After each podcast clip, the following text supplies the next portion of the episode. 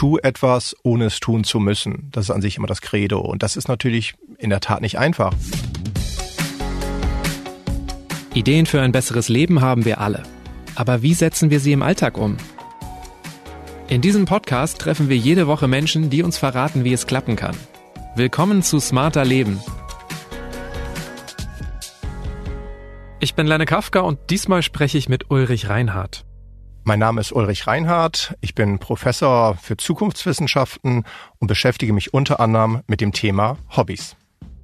Als Kind war ich im Fußballverein und habe es geliebt, Inlineskates zu fahren. Ich hatte Klavierunterricht und habe sogar mal Saxophon gespielt, wobei ich das mit dem Saxophon kaum noch glauben kann, weil es irgendwie so gar nicht zu mir passt. Aber früher, da hatte ich richtige Hobbys. Ich habe Dinge ausprobiert, einiges verworfen und anderes jahrelang durchgezogen. Nur als Erwachsener ist mir das dann irgendwie abhanden gekommen. Jetzt mache ich so ein bisschen Sport, hänge auf der Couch rum oder bin auf dem Spielplatz. Ich treffe mich mit Freunden oder der Familie. Ja, so wie es viele andere in meinem Umfeld halt auch tun. Ist ja auch schön, aber das sind doch keine Hobbys. Ist das ein Problem? Wäre es sinnvoller, ein echtes Hobby zu haben? Und wie finden wir überhaupt eine Aktivität, die wirklich zu uns passt? Das wollte ich von Ulrich wissen, denn er untersucht jedes Jahr das Freizeitverhalten in Deutschland, was die Menschen tun und was sie sich eigentlich von ihrer Freizeit erhoffen. Ulrich, wenn es auch unter Erwachsenen üblich wäre, jetzt so Freundschaftsbücher auszutauschen, dann müsste ich wahrscheinlich bei liebste Freizeitaktivitäten sowas eintragen wie Fußball gucken, Freunde treffen, Musik hören. Klingt langweilig. Bin ich hobbylos?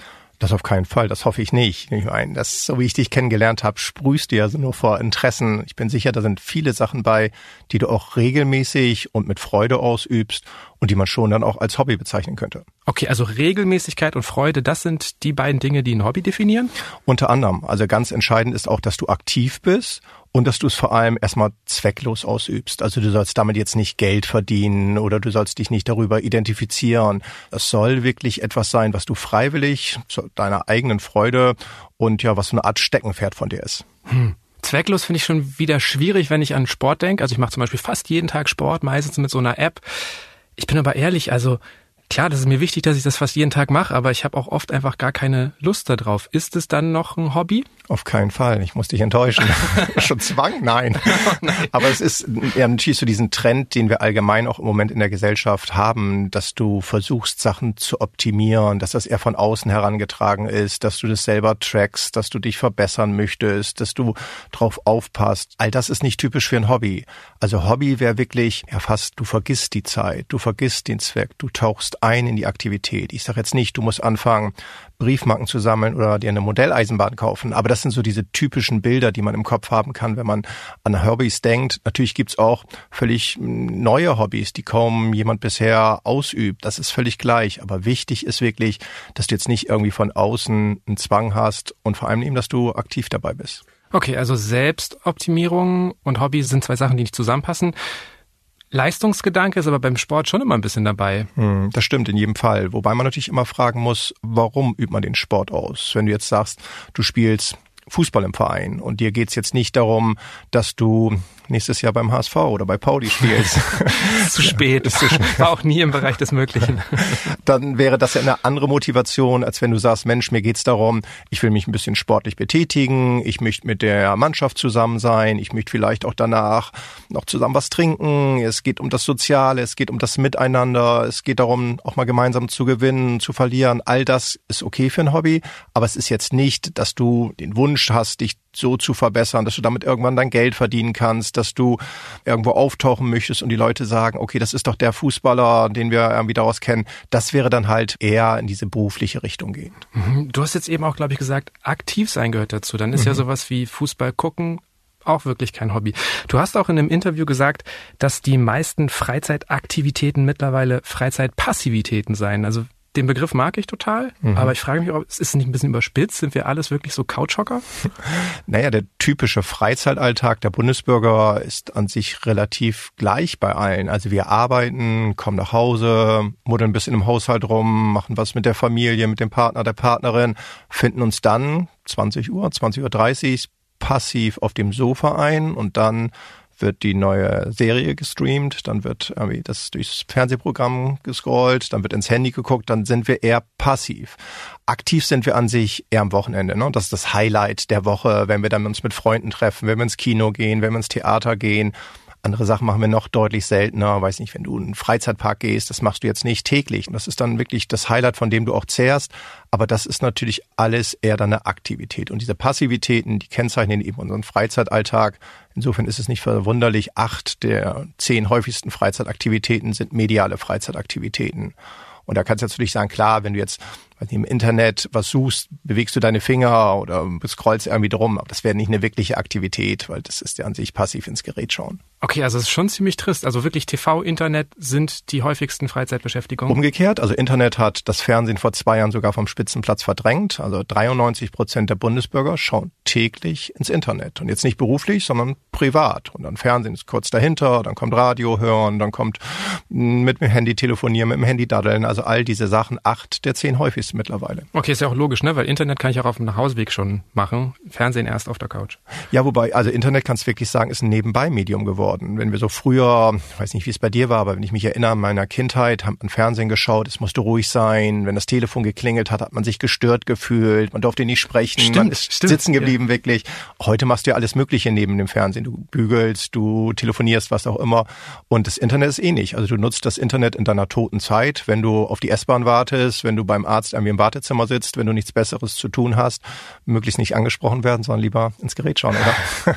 Aber wenn du sagst, äh, vor zwei Jahren hat sich das gedreht, hat das irgendwas mit der Pandemie zu tun? Sicherlich hat es das nochmal deutlich verstärkt. Also dadurch sind wir noch weniger aktiv gewesen, dadurch haben wir noch weniger das eigene Haus verlassen, dadurch haben wir uns natürlich noch mehr den Medien zugewandt.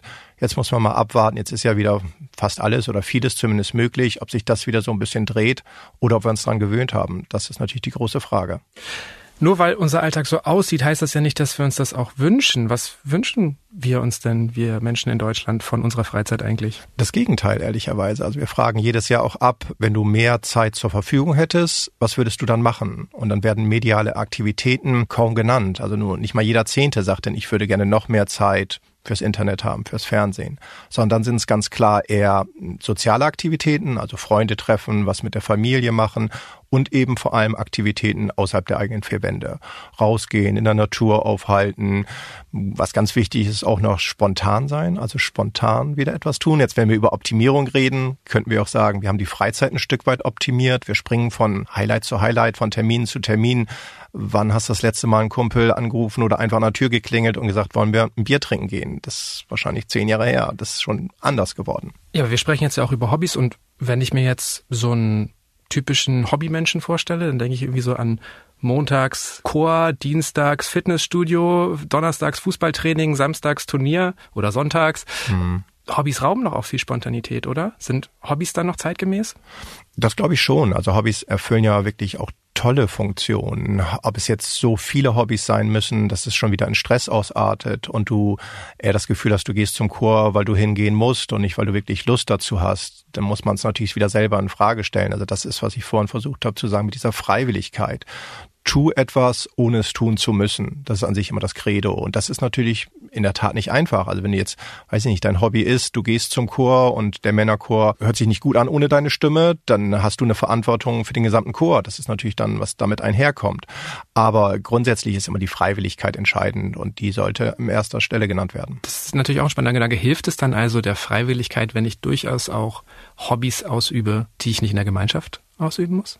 Bestimmt. Also es sind ja auch die Klassiker der Hobbys, wenn man jetzt so drüber nachdenkt, was sind für dich typische Hobbys, wird ja wahrscheinlich gesagt werden, irgendwie Nähen, Handarbeiten, Handwerken, im Garten aktiv rummuddeln. Es wird irgendwie genannt werden, natürlich diese ganze Modellgeschichte, künstlerisch aktiv sein. Das sind ja so das typische, der typische Gedanke, wenn du an Hobbys denkst. Hobbys hören sich ja auch, wenn man ehrlich ist, so ein bisschen spießig, konservativ Altbacken. an. Total. Steckenpferd hat man früher gesagt. Daher kommt ja auch der Begriff Hobby von auf Englisch halt Hobby Horse halt. Ah. Und daher ja auch immer dieser Gedanke Steckenpferd. Ich meine, wenn ich dich jetzt frage, was ist dein Steckenpferd, würdest du kurz überlegen, was willst du jetzt von mir? Aber ähm, es ist natürlich auch so ein bisschen alt. Aber andererseits darfst nicht vergessen, es gibt so viele moderne Hobbys, wenn du, weiß ich nicht, gerne Schwertkämpfe im Stadtpark mit anderen spielst und das irgendwie ausmachst. Oder wenn du irgendwie dich der Kalligrafie zuwendest. Das sind ja auch Hobbys, in denen du eintauchen kannst, die du alleine ausüben kannst. Und viele Hobbys kann man tatsächlich ja auch irgendwie individuell und in der Gemeinschaft ausüben. Ne? Also wenn ich jetzt irgendwie an Klavierspielen denke oder so, das kann man in der Band machen oder alleine selbst Fußball spielen, kann man gegen eine Wand bolzen. Haben wir alle als Kinder gemacht, oder? Ja, genau. Also ich habe sehr viel als Kind alleine Fußball gespielt. Ja. Wenn du jetzt sagst, okay, die Wünsche sind eigentlich oft anders als unser Alltag, wie kommen wir denn unserem Freizeitideal näher? Ich glaube, das Wichtigste wäre, das eigene Wohlergehen an erste Stelle zu stellen. Also jetzt nicht, dass ich für einen Egoismus in der Freizeit plädiere, aber die Frage ist ja schon, Freizeit wissenschaftlich betrachtet ist ja eine frei von etwas sein, also historisch gesehen frei von der Arbeit nicht unbedingt für etwas. Also du bist erstmal, dass du keinerlei Sachen machen musst, dass du diese Freiwilligkeit halt dann eben da drin hast. Und dann, ja, macht dein persönliches Wohlergehen zum wichtigsten Entscheidungskriterium. Wenn du sagst, du fühlst dich heute danach, da einzutauchen im Keller die ganze Zeit an einem Stuhl zu basteln oder irgendwie den im Keller irgendwas anderes zu machen, dann ist das völlig okay. Und dann sollte jetzt auch nicht im Vordergrund stehen, Mensch, ich habe aber noch sieben andere Termine, die ich heute irgendwie noch wahrnehmen muss und ich muss noch mit denen in Kontakt treten. Also wirklich macht das in deiner Freizeit oder mach das zu deinem Hobby, was dir Freude bereitet, was dir Spaß macht, wo du aktiv sein kannst. Vielleicht, wenn du viel mit anderen Menschen zusammen bist, wo du eher was alleine machen kannst, wenn du alleine eher bist, wo du mit anderen zusammen sein kannst, was zu dir passt. Schauen, wo die Lücke im eigenen Leben ist, so ein bisschen klang so ein bisschen. Einen Kontrast auch immer mhm. zu bilden. Also mhm. es ist ja auch, ja, beim Reisen sagt man ja immer, wir verreisen, um den Kontrast zum Alltag zu haben. Freizeit und Hobby ist ja nichts anderes. Also du willst ja einen Kontrast zu dem haben. Also wahrscheinlich ist jetzt nicht dein Hobby den ganzen Tag Podcasts zu hören, weil du dich damit beruflich auseinandersetzt. Ja, das, das stimmt. Das, oder das fällt mir dann schwer, da abzuschalten, auf jeden Fall manchmal. Ich höre das dann auch immer auf so einem beruflichen Ohr mit. Ne? Genau, und die Trennung wäre schon gut. Du hast jetzt ja im Grunde auch den Zeitaspekt schon angesprochen. Auf deiner Website schreibst du, dass weder Herkunft noch Geschlecht oder Einkommen ausschlaggebend ist für die persönliche Freizeitlänge, sondern allein die Lebensphase. In welchen Lebensphasen haben wir denn besonders wenig Zeit für Hobbys? Einerseits in dieser Rush-Hour des Lebens, wo wir bei dir so wahrscheinlich ein bisschen drin sind, mit also einerseits einerseits Kinder und Versorgung nach unten, Versorgung nach oben Richtung Eltern, du willst noch beruflich dann irgendwie was machen, du sollst dich aber auch selbst verwirklichen, du bist für deine Partnerin da, deine Freunde haben einen gewissen Anspruch. Also viele äußere Faktoren, die auf dich einwirken. Dadurch ist die Freizeit natürlich limitierter. Andererseits darf man nicht vergessen, auch gerade viele junge Menschen klagen über Freizeitmangel, weil sie das Gefühl haben, sie sind von ihren Eltern wieder fast durchgängig verplant, haben gar nicht mehr Zeit, einfach zu spielen, nichts zu tun, weiß nicht, auch da wieder, wenn du an deine eigene Kindheit zurückdenkst, war es auch okay, irgendwann nachmittags auf dem Sofa zu liegen und irgendwie Musik zu hören und ein Hörspiel zu hören oder was Total. auch immer. Es musste nicht immer einen Zweck erfüllen. Und umgekehrt ist natürlich ein bisschen das Klischee, wenn du aus dem Arbeitsleben ausscheidest, hast du mehr Zeit für viele Sachen. Wie bekommen wir es denn in solchen Phasen hin, uns vielleicht trotzdem Freizeit zu schaffen oder Hobbys zu ermöglichen? Ich glaube, man muss sie sich wirklich in den Kalender eintragen. Also genauso wie du dir in den Kalender einträgst, dass du da ein berufliches Meeting hast oder dass du da, weiß ich nicht, mit deinem Banker sprichst oder mit deinem Versicherungsvertreter sprichst, müsste man sich genauso feste Zeiten eintragen, wo ich dann eben Zeit für mich, für mein Hobby habe. Vielleicht auch außerhalb der Familie, wo ganz klar, das sind meine zwei Stunden, das ist mein Abend. Da kann ich dann das tun, was ich wirklich gerne tun möchte. Also sich von anderen auch ein Stück weit loslösen. Ändert sich das eigentlich auch je nach Lebensphase, was wir uns von Hobbys erwarten oder erhoffen? In jedem Fall. Also das ändert sich ja auch sehr stark mit deinen Prioritäten im Leben. Also es gibt ja so große Zäsuren. Wenn ich jetzt, wenn ich meine Studis an der Hochschule sehe, die natürlich wahnsinnig viel Zeit haben, um online unterwegs zu sein, um von A nach B zu gehen, 27 verschiedene Freizeitaktivitäten ausüben. In dem Moment, wo sie dann in den Beruf eintreten, ändert sich ja einfach die Zeit und sie haben weniger Zeit für diese Dinge, also machen sie auch viel weniger. Und die zweite große Zäsur ist dann immer, wenn du eine Familie gründest, dann ändern sich die Prioritäten im Leben und dann nimmst du dir eben wieder Zeit für andere Sachen, die dir wichtiger sind. Und das Typische ist ja, dem Moment, wo Kinder da sind, werden Kinder auch schnell zu einem wichtigen Faktor in deiner freien Zeit. das stimmt. Und sie übernehmen auch ein bisschen den Terminkalender. Ja. Aber das klingt für mich auf jeden Fall so, als ob sich ja auch dann lohnt, je nach Lebensphase mal die Hobbys zu hinterfragen. Mache ich das eher aus Gewohnheit? Sind sie mir wirklich noch so wichtig? Passen sie noch zur Lebensphase? Absolut. Und vielleicht hast du auch irgendwann genug vom Hobby. Also weiß ich nicht, wenn dein Hobby ist, dass du irgendwann mal einen Marathon laufen wolltest und dem Joggen sehr zugetan bist und dann bist du vielleicht fünf Marathons gelaufen, dann kannst du ja auch was Neues suchen. Also jetzt auch wieder, als wenn man darüber nachdenkt, wie man das vom Kopf her gut gestaltet, ist es ja auch wichtig, neue Impulse zu haben und dann macht man vielleicht was ganz anderes, mit dem man sich vorher noch gar nicht auseinandergesetzt hat. Du hast vorhin die musischen Aktivitäten genannt. Das ist ja toll, wenn man dann auf einmal sich die Zeit nimmt und ein Musikinstrument zu seinem Hobby macht. Oder wenn man das Hobby hat, mit anderen irgendwie aktiv etwas zu unternehmen. Das sind alles gute Dinge, über die man nachdenken sollte. Und vielleicht ist es auch sinnvoll, dieses Freundebuch, was du vorhin hattest, wenn da jetzt alle zehn Jahre ein neues Hobby drin steht. ähm, wenn ich dann mal Freizeit habe und ich mir überlege, was könnte ich machen, dann lande ich oft bei so ganz klassischen Dingen. Lesen, joggen, mich ans Klavier setzen, weil ich es früher mal konnte, ähm, bin ich zu unkreativ, wenn es darum geht, ein Hobby zu finden. Eigentlich gibt es doch wahnsinnig viele Möglichkeiten. Habt ihr mal wie gezählt, wie viele Freizeitaktivitäten, wie viele Hobbys es mittlerweile gibt? Also man sagt immer, es gibt grob 100 Freizeitaktivitäten, die regelmäßig von den Bundesbürgern ausgeübt werden. Natürlich kannst du es jetzt noch unterteilen, weiß nicht, wenn du den Sportbereich anschaust, es gibt alleine 350 verschiedene Sportarten, die du irgendwie über einen Verein, über eine Institution ausüben kannst. Also es ist wirklich ein sehr, sehr breites Feld. Aber deine Frage ist ja, wie kommst du in diese Aktivität rein? Und das ist etwas, womit viele Bürger im Moment ähm, Herausforderungen haben. Sie kriegen den Hintern nicht hoch. Also wir sind halt auch bequem geworden und wir sind natürlich, dass wir das mögen, dieses Passive und das tut nicht weh, das ist nicht anstrengend, das haben wir uns verdient. Also gibt ja viele Argumente dafür. Und dieses Aufraffen ist in der Tat eine große Herausforderung. Das kann man natürlich nur mit sich selbst irgendwie klar kriegen. Andererseits ist es viel einfacher, wenn du es mit anderen zusammen machst. Also wenn jetzt irgendwie zwei Freunde oder Freundinnen hast und irgendwie, weiß nicht, ihr habt das grundsätzliche Interesse an Kultur und sagt irgendwie, jetzt raffen wir uns gegenseitig auf, einmal alle drei Wochen ins Kino zu gehen und irgendwie einen Film im Original zu hören oder sowas, dann ist natürlich diese Dreierkonstellation schon auch viel eher verpflichtend auf einmal, dass du dann dran bleibst. Und sonst würdest du wahrscheinlich sagen, ach nee, heute regnet es draußen, ich gehe jetzt nicht ins Kino, ach nee, da läuft irgendwie was, eine interessante Doku, die gucke ich mir doch lieber im Fernsehen an und du kriegst den Hintern nicht hoch. Also mit anderen ein Hobby auszuüben, ist natürlich ungleich leichter. Okay, also die Gemeinschaft kann doch auch helfen. In jedem Fall, sie hilft oft, ja. Ich weiß nicht, ist es aber wirklich nur das aufraffen oder geht es nicht auch so ein bisschen darum, erstmal herauszufinden, was überhaupt zu mir passt? Also das ich habe das Gefühl, dass ganz, ganz viele Menschen das einfach gar nicht wissen oder auch, ja, ist im Grunde auch wie bei der Berufswahl. Ne? Das Angebot wird immer größer und mhm. irgendwie bleibt man doch in diesen klassischen Gedanken hängen. Das stimmt. Da kann natürlich das Internet enorm helfen. Also da kann man sich ja Anregungen holen, man kann Interessen einfach dann Sachen verfolgen. Du findest in, zu fast jedem Hobby viele Foren, wo du Gleichgesinnte, die du dann vielleicht treffen kannst, die dir Hinweise geben.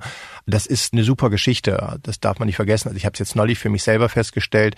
Ich oute mich jetzt und eines meiner Hobbys ist Flippern. Ich habe im Keller einen alten Flipper stehen und ich flipper da echt gerne. Und dann ging der Einschuss nicht mehr und ich bin technisch jetzt nicht so begabt, dass ich mich an so eine Flippertechnik ranwagen würde. Und habe ich das in irgendein Forum eingegeben und es war wirklich nach innerhalb von fünf Minuten haben acht Leute geantwortet. Ja, da schraubst du da auf, ziehst da das Gummi irgendwie nach und stellst die Schraube ein, kriegst du hin, texte gleich, ob du das hinbekommen hast. Und ich habe es hinbekommen. Also das hilft natürlich dann auch enorm, da die Gemeinschaft, die in der Online Online-Community da ist, einfach zu nutzen. Hat das auch gleichzeitig irgendwie dazu geführt, dass du jetzt mehr Interesse an DIY hast oder so? Oder dass du jetzt mehr handwerkliche Seite an dir entdeckt hast? Das ist in der Tat ein anderes Hobby von mir, was ich total gerne mache. Also im Keller einfach für mich werkeln. Jetzt bin ich nicht irgendwie der Eremit, der nur allein im Keller flippert und nur allein im Keller mit Holz irgendwie rumarbeitet. Aber da mein Job sonst halt eher ist, am Rechner zu sitzen, mit anderen Menschen zusammen zu sein, zu unterrichten, solche Sachen zu machen, tut's mir persönlich sehr gut, irgendwie mich wieder zu verwirklichen in einem Stück Holz. Jetzt will ich nicht irgendwie mit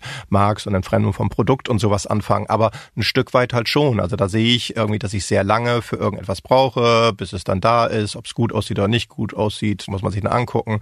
Aber das ist ein, für mich ein Hobby, was mir sehr gut tut, halt mich länger mit einer, einem Stück Holz zu beschäftigen, sagen wir es mal so. Okay, und letztendlich das, was du beschreibst, ist ja, ne, wenn wir Dinge tun, stoßen wir auf andere Dinge, bekommen neue Ideen. Mhm. Also das geht auch in dieser Hinsicht um das Aufraffen, weil wenn wir dann erstmal uns aufgerafft haben, dann geht das Ganze erst los. Total. Wir, wir leben ja alle, wenn wir ehrlich sind, in einer Blase. Also wir haben irgendwie unseren Freundeskreis, wir haben unser Wohnumfeld, wir haben unsere Familie. Da jetzt irgendwie rauszutreten und neue Impulse zu erhalten, ist halt nicht einfach. Gibt es vielleicht auch so Fragen, die wir uns stellen sollten, wenn wir auf der Suche nach einem Hobby sind? In jedem Fall. Also die erste Frage sollte lauten, warum will ich mir ein Hobby suchen? Bin ich mit irgendwas unzufrieden und will ich irgendwas ändern? Dann vielleicht auch die Erinnerung, habe ich früher ein Hobby gehabt, was mir viel Spaß bereitet hat. Also jetzt in, gerade in Corona sagen zehn Prozent der Bundesbürger, sie haben ein altes Hobby wiederentdeckt, was ja ganz interessant ist. Also haben sie lange Zeit nicht ausgeübt, jetzt machen sie es auf einmal wieder. Das ist ja sehr positiv. Ist es auch leichter, sowas zu reaktivieren, als was ganz Neues zu machen? Ich glaube schon. Also was, wofür du dich früher interessiert hast, das so für dich selbst wieder zu entdecken, jetzt mit vielleicht einem anderen Blickwinkel auch anzugehen, ist natürlich leichter, als jetzt irgendwas das Rad ganz neu zu empfinden. Und ich würde auch immer empfehlen, dass man sich halt wirklich die Zeit nimmt, Sachen auszuprobieren. Also jetzt auch nicht, okay, ich habe mir jetzt irgendwas überlegt, das muss ich jetzt auf Biegen und Brechen durchziehen, sondern vielleicht passt es doch nicht zu dir und dann machst du es halt zweimal, machst es halt zwei Monate, machst es ein halbes Jahr und stellst dann fest, ach, ist an sich doch nicht, was ich damit erreichen wollte. Ich fühle mich am Abend nicht besser, schlaf nicht besser, bin ich glücklicher im Leben, probiere ich irgendwie was anderes aus. Da muss man auch den Mut haben, einfach dann Hobby wieder aufzuhören und was Neues auszuprobieren. Wie lange sollten wir uns Zeit geben dafür?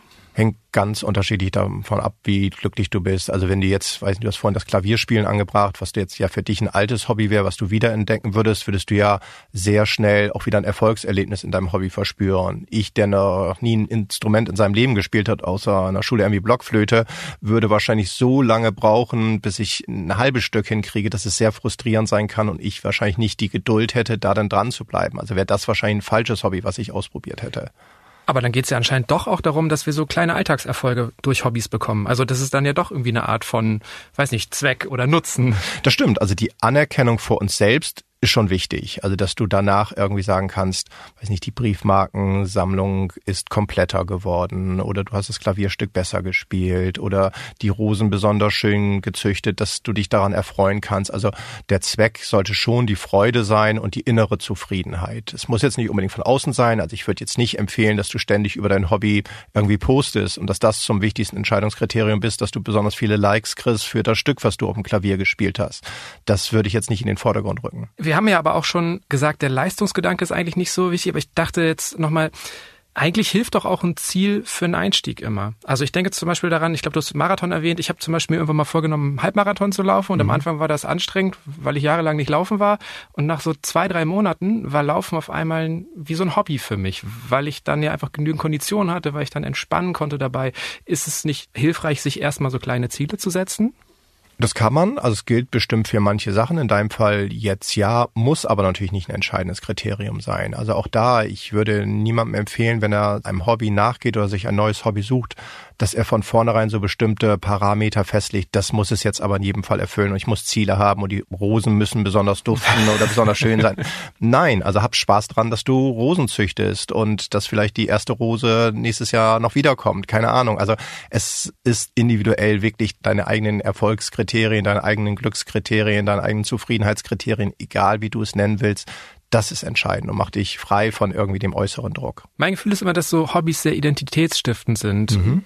Ist es denn ein Problem, wenn ich wirklich kein Hobby habe? Nee, also das muss man sich auch frei machen. Also grundsätzlich ist das alles jetzt nicht, du musst jetzt ein Hobby suchen, du solltest fünf Hobbys haben. Das ist falsch. Wenn es passiert, passiert ist. Man sollte dafür offen sein, man sollte aus seinem Interesse nachgehen. Ich glaube, es sind viele positive Sachen, die ein Hobby mit sich bringen kann. Also dieses, was du eben gesagt hast, identitätsstiftend, für dich selber die Zufriedenheit, der Spaß, den ich vorhin angemerkt habe, der Kontrast. Also hat natürlich viele Faktoren, die gut sind.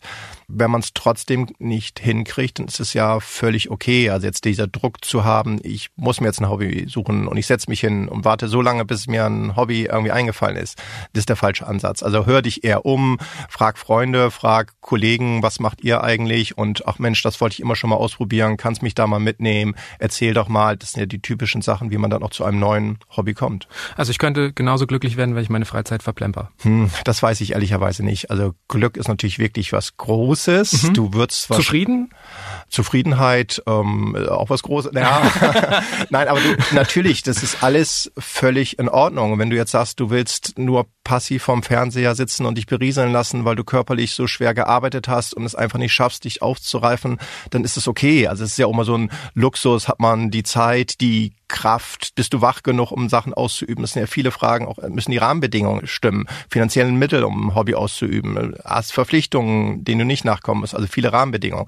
Ich würde nicht sagen, dass du so zufrieden sein kannst, wenn du nur passiv in deiner Freizeit bist. Ich glaube, Aktivität in der Freizeit bringt schon mehr Zufriedenheit. Du hast von dir aus jetzt das das Wort Luxus genannt. Und in eurer aktuellen Befragung äh, kommt ja auch tatsächlich raus, dass Geringverdienende ihre Freizeit häufiger mit kostengünstigen und kostenlosen Beschäftigungen äh, füllen. Und Dazu gehört dann tatsächlich auch sowas wie Ausschlafen oder Kreuzworträtsel lösen. Mhm. Ist es dann am Ende des Tages doch vor allem auch ein Luxus, ein Hobby zu haben? Ist überhaupt ausüben zu können? Teilweise. Also es hängt natürlich immer vom Hobby ab. Jetzt kannst du sagen, ist Kreuzworträtsel lösen ein Hobby könnte ja auch sein, dass du da wirklich Freude dran hast, dass du dich selber ein Stück weit challenged, in dem schwere Hobbys sind, ist alles okay.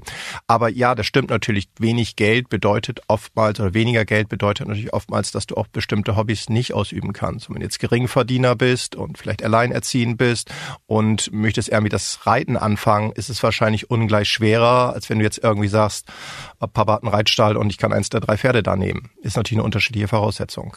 Ja, ich habe schon noch immer das Gefühl, dass Hobbys ja auch irgendwie anscheinend eine gesellschaftliche Bedeutung haben, weil wir ja nicht nur in Freundesbüchern befragt werden, auch in Vorstellungsgesprächen bin ich schon mal nach meinem Hobby gefragt worden. Und ich weiß nicht, wie wirkt es dann, wenn ich dann einfach in meinem Bewerbungsschreiben schreibe, Hobbys, keine. Du würdest auf alle Fälle nachfragen im Bewerbungsgespräch kreieren, was ja auch ein Start wäre.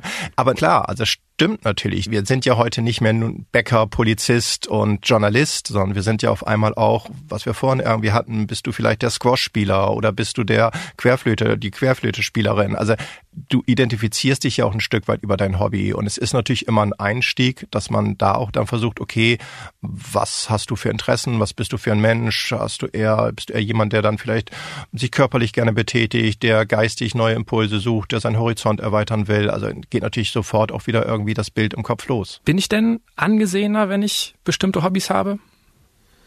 Hm, das weiß ich nicht. Also jetzt könnte man ja früher sagen, war irgendwie, wenn du Arzt warst, warst du beruflich der Halbgott in Weiß und hast irgendwie dich darüber identifiziert oder wenn du irgendwelche anderen prestigeträchtigen Berufe hattest und heute ist es dann, weiß ich nicht, kriegst du eher die Anerkennung, wenn du der Computerfachmann bist, der in der Nachbarschaft sämtliche Rechner wieder zum Laufen bringt, wenn das WLAN irgendwie ausgefallen ist oder sowas, dass man sich darüber dann irgendwie, weil das dein Hobby und dein Steckenpferd ist, ob du jetzt dadurch automatisch mehr Anerkennung erfährst, das kann sein, muss glaube ich nicht. Wichtig ist glaube ich, dass du die Anerkennung vor dir hast, also dass du selber dich damit gut fühlst und sagst, egal was andere von meinem Hobby halten, es mag monoton, langweilig sich anhören, es mag sich super kreativ anhören, als hast du musst du nicht arbeiten, kannst dich so sehr deinem Hobby widmen. Das sollte dir egal sein. Also du musst abends im Spiegel oder morgens in den Spiegel gucken und sagen, nee, war schon gut. Hoffentlich. Aber wie hat sich das eigentlich auch verändert? Geht es heutzutage mehr um Ansehen, weil viele Leute ja einfach wirklich fast alles posten in ihren ähm, Social-Media-Kanälen, was sie in der Freizeit tun und auch wirklich so klassische Hobbys, irgendwie Sauerteig machen, Töpfern. Ist das ein wesentlicher Punkt mittlerweile auch? Suchen Menschen vermehrt über Hobbys Anerkennung auch im Außen? Ja, das glaube ich schon. Ein Hobby stärkt natürlich per se auch erstmal dein Selbstvertrauen und dein Selbstbewusstsein, weil du etwas gut kannst oder etwas gut machst und das ist ja positiv zu sehen. Wenn du es dann noch mit anderen teilst, kriegst du oftmals darüber auch noch Anerkennung, kriegst natürlich aber auch Tipps und Hinweise, Mensch, probier dies doch mal aus, mach das doch mal, was auch dir wieder helfen kann es sollte halt nicht im Vordergrund stehen. Ich weiß nicht, wenn du jetzt gerne backst, sollte es nicht darum gehen, dass die Leute nur immer dich dafür einordnen, das ist aber toll, was du wieder für ein tolles Gebäck du gemacht hast und du backst an sich nur noch, dass das neue perfekte Plätzchen da rauskommt das würde ich dann wieder ein Stück weit hinterfragen, würde sagen, macht es dir eigentlich noch Spaß? Also machst du es noch, um dich danach besser zu fühlen? Oder ist es nur noch, dass du die Likes zählst, die du vielleicht irgendwie bei Facebook oder die positiven Sachen, die du bei Insta bekommen hast? Mhm. Also wäre das ein Punkt, wo man mal genauer hinschauen sollte, wenn man merkt, okay, mein Hobby übe ich gar nicht mehr im Privaten aus, sondern vor allem im öffentlichen Raum? Ganz genau. Also das wäre etwas, was ich auf alle Fälle immer zu bedenken geben würde. Man kann das machen, vielleicht tut es auch gut zwischendurch, das zu machen, aber es sollte nicht im Vordergrund stehen. Also nicht, dass ich jeden Abend ein Bild von meinem Flipperscore oder von meinem Stuhl irgendwie halb fertig poste und jetzt irgendwie darauf hoffe, dass das doch was Gutes ist und wenn ich nicht genügend Likes kriege, mache ich nicht weiter. Nein. Weil dann hat auch letztendlich ja den gegenteiligen Effekt von dem, was wir uns von dem Hobby erhoffen. Ne? Entspannung soll es ja eigentlich sein. Muße, dir soll es gut gehen, du sollst auf andere Gedanken kommen, du sollst vielleicht auch über die junge Generation nachdenken, du sollst vielleicht ein Talent entdecken, dass das irgendwann für dich auch relevant ist in deinem weiteren Leben. Also es hat ja wirklich vielfältigste Funktionen. Inwiefern haben sich unsere Hobbys oder die Wahrnehmung der Hobbys auch so verändert, dass sie eigentlich ja häufig auch einer moralischen Bewertung unterliegen? Ich denke jetzt zum Beispiel sofort an Reisen, durchaus an Ernährungssachen, Kochen, mhm. Fußball gucken. Die WM grade. geht dieses Wochenende los. Das stimmt. Ja, ist ein Aspekt, der wichtiger geworden ist über die Zeit. Das glaube ich schon, dass wir halt auch sehr viel mehr werten und Menschen danach beurteilen, wie die Freunde, bekannten Nachbarn ihre Freizeit verbringen. Das ist etwas, das ist ein gesellschaftlicher Trend, muss man ganz klar sagen. Ob der immer gut ist, das würde ich in Frage stellen, sage ich ganz offen. Also jetzt äh, das, was wir vor uns so hatten, dieses persönliche Wohlergehen. Und ich finde, man sollte halt auch gerade ein Hobby auch ohne schlechtes Gewissen ausüben, solange du andere damit nicht negativ beeinträchtigst. Also wenn du jetzt sagst, trotz aller Kritik an Kadar hast du Spaß mit Kumpel zusammen die Spiele zu gucken, dann ist es jetzt nicht, dass man sich schlecht fühlen muss und irgendwie die Vorhänge zuzieht, dass die Nachbarn nicht mitkriegen, dass man Fernsehen schaut. Also ich glaube, das sollte hinter einem liegen oder sollte man drüber stehen und zu seinem Hobby dann auch stehen. Das hat ja gute Gründe, dass du das Hobby ausübst. Aber um die Auseinandersetzung darum kommen wir ja nicht drum herum. Und es ist mhm. ja tatsächlich so, dass es zumindest indirekt negative Einflüsse auf Menschen hat. Mhm. Ähm, auch beim Reisen weiß ich, dass ich der Umwelt schade, dass ich dadurch anderen Menschen schade. Wie kann sowas dann noch Hobby sein? Ja, beim Reisen natürlich ist es, musst du es hinterfragen und keine unnützen Flüge machen, aber natürlich darfst du Reisen jetzt auch nicht nur aus der Umweltperspektive sehen, sondern auch aus der sozialen Perspektive. Was macht das mit den Menschen vor Ort, die vielleicht vom Tourismus abhängig sind? Was bedeutet das für die Welt? Vergiss mir nicht, neun von zehn Menschen auf der Welt haben auch noch nie ein Flugzeug von innen gesehen. Also es ist sowieso ein Luxusproblem, was wir in den westlichen Industrieländern haben. Also man kann ja an vielen Stellen anfangen. Aber natürlich solltest du dich auch selbst hinterfragen und jetzt nicht irgendwie etwas in deiner Freizeit zu deinem Hobby machen, was negative Auswirkungen auf andere hat. Glaubst du, wir machen uns auch noch in 20 Jahren Gedanken über Hobbys? Ich glaube sogar viel stärker als heute. Also wenn wir jetzt äh, überlegen, wie sieht die Zukunft aus, was die Arbeitswelt angeht, irgendwann müssen wir ja mal weniger arbeiten. Ich glaube, letzte Arbeitszeitverkürzung, was ist es, von der sechs auf die fünf Tage Woche, ein halbes Jahrhundert her. Seitdem ist jetzt nicht mehr so viel passiert. Also die ganze Digitalisierung, die wir haben, warum haben wir die eigentlich, wenn wir nicht in Zukunft weniger arbeiten? Also ich glaube eher in Zukunft werden wir weniger arbeiten und mehr Zeit haben, mehr Zeit fürs Ehrenamt, mehr Zeit für unsere Hobbys, mehr Zeit für andere Menschen, mehr Zeit für die Familie. Ich glaube, solche Dinge werden in Zukunft eine große Renaissance erleben. In deinem Podcast habe ich gelernt, dass aus dem Fenster schauen in den 50ern eine der beliebtesten Freizeitaktivitäten war. Würde es sich lohnen, dem mal wieder mehr Zeit zu widmen? Naja, das ist ja an sich so dieses Bild, wenn du dir überlegst, wann bist, hast du das letzte Mal in der S-Bahn gesessen und nicht ins Smartphone geschaut oder keinen Podcast gehört, einfach nur aus dem Fenster oder andere Menschen und hast irgendjemanden angesprochen und bist in Kontakt getreten. Das machen wir leider viel zu selten. Und früher war natürlich der aus dem Fenster schauen war der Fernseher. Es gab keine Fernseher, also hat man aus dem Fenster geschaut, um irgendwie irgendwie die passive Berieselung zu haben. Ich glaube schon, dass so etwas gut tun kann. Es gibt ja manche Situationen, wo wir merken, einfach andere zu beobachten, ob wir jetzt wieder so ein Bild kreiere, im italienischen Café beim Cappuccino sitzen und einfach so das Geschehen auf dem Marktplatz anschauen. Das ist ja was sehr Positives und da erfreuen wir uns dran. Das tut uns gut.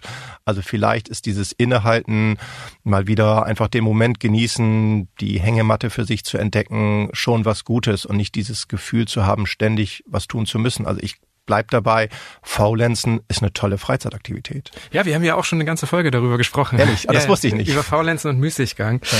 Nee, ich dachte aber auch gerade, das ist wirklich ein schönes Sinnbild ist oder ein Gedanke für den Hinterkopf, weil du ja auch gesagt hast, es geht ja im Grunde darum, dass wir was finden, was uns gut tut, ohne dass mhm. es anderen schadet. Und das ist aus dem Fenster gucken auf jeden Fall. Ja, und ich meine, ein Punkt, den wir jetzt noch nicht angesprochen haben, was beim Hobby auch immer wichtig ist, sind ja Emotionen. Und du möchtest ja irgendwie emotionale Reize haben. Und die hast du ja auch, wenn du aus dem Fenster schaust, dass du dich an Sachen erfreust, dass das verliebte Pärchen da glücklich lang geht, dass die Kinder da lang gehen und spielen, dass du irgendwie Leute siehst, die gestresst sind. Das löst ja alles Emotionen in deinem Kopf aus. Und Emotionen ist ja was Gutes. Was würdest du vielleicht abschließend Menschen mit auf den Weg geben, so als kleinen Rat, die einfach immer noch auf der Suche nach etwas sind, was sie in ihrer Freizeit wirklich erfüllt? Ich würde empfehlen, sich die Zeit zu nehmen, so wie es auch tut, sich einfach vor ein leeres Blatt zu setzen und aufzuschreiben, was einem eigentlich Freude und Spaß bereitet. Und dann vielleicht auch die Familie, Freunde, Kollegen zu fragen, Mensch, oder beim nächsten Mittagessen denen zu sagen, das und das macht mir Spaß, hast du eigentlich eine Idee, was ich machen kann? Und ich glaube, wir leben ja auch in einer Gesellschaft, wo wir uns nicht mehr trauen, andere um Rat zu fragen. Und meistens kennt deine Familie oder deine Frau dich und deine Freunde und deine Kollegen und können dir sagen, Mensch, probier das doch mal aus, das würde gut zu dir passen. Dann natürlich klar, online findest du überall tollste Informationen, mach nicht den Fehler hängen zu bleiben online dann, sondern mach auch irgendwann den Schritt raus, das Hobby auszuprobieren und dann such dir Mitstreiter, einfach Freunde, Gleichgesinnte, die vielleicht auch Spaß haben, Sachen mal neu auszuprobieren, die auch auf der Suche sind, frag einfach rum und ich glaube dann klappt das schon. Mach aber auch nicht dir zu viel Druck. Also wenn du noch ein halbes Jahr brauchst, dann braucht man noch ein halbes Jahr, um das Hobby für sich zu finden. Hauptsache nicht weiter in der Freizeit Passivität verweilen ja, es kann dir ja gut tun. Also wenn du körperlich stark angespannt arbeitest und dann einfach abends die passive Berieselung brauchst, ist völlig okay. Also lass uns auch aufhören, Sachen zu bewerten. Ich, wir haben jetzt nicht heute drüber gesprochen, aber wenn du als Hobby die Hochkultur hast, die ist nicht mehr wert, als dass du, wenn du als Hobby die Breitenkultur hast. Ist völlig okay. Es muss zu dir selber passen und dieses Werten von Hobbys, da bin ich kein Freund von. Vielleicht das, was man tut, wertschätzen? Genau, das finde ich einen ganz tollen Satz, den du gesagt hast. Also wertschätzen für sich selbst, was ich tue, das ist wirklich von entscheidender Bedeutung. Und falls Sie jetzt noch mehr über unser Freizeitverhalten in Deutschland erfahren wollen und auch darüber, wie es sich künftig entwickeln könnte, dann hören Sie doch mal rein in Ulrich Reinhards Podcast Später war alles besser. Der Link steht wie immer in den Show Notes dieser Episode. Und falls Ihnen Smarter Leben gefällt, geben Sie uns gerne eine Bewertung bei Spotify oder Apple Podcasts. Dort können Sie diesen Podcast auch kostenlos abonnieren. Über Feedback oder Themenvorschläge freue ich mich jederzeit. Einfach eine Mail schreiben an smarterleben.spiegel.de oder auch als Text- oder Sprachnachricht per WhatsApp an die 0151 728 29182. Die nächste Episode erscheint am kommenden Samstag auf spiegel.de und überall, wo es Podcasts gibt. Dank geht an Marc Glücks, Viorica Engelhardt und Olaf Häuser für die Unterstützung bei dieser Folge. Und das war's für heute. Tschüss, bis zum nächsten Mal.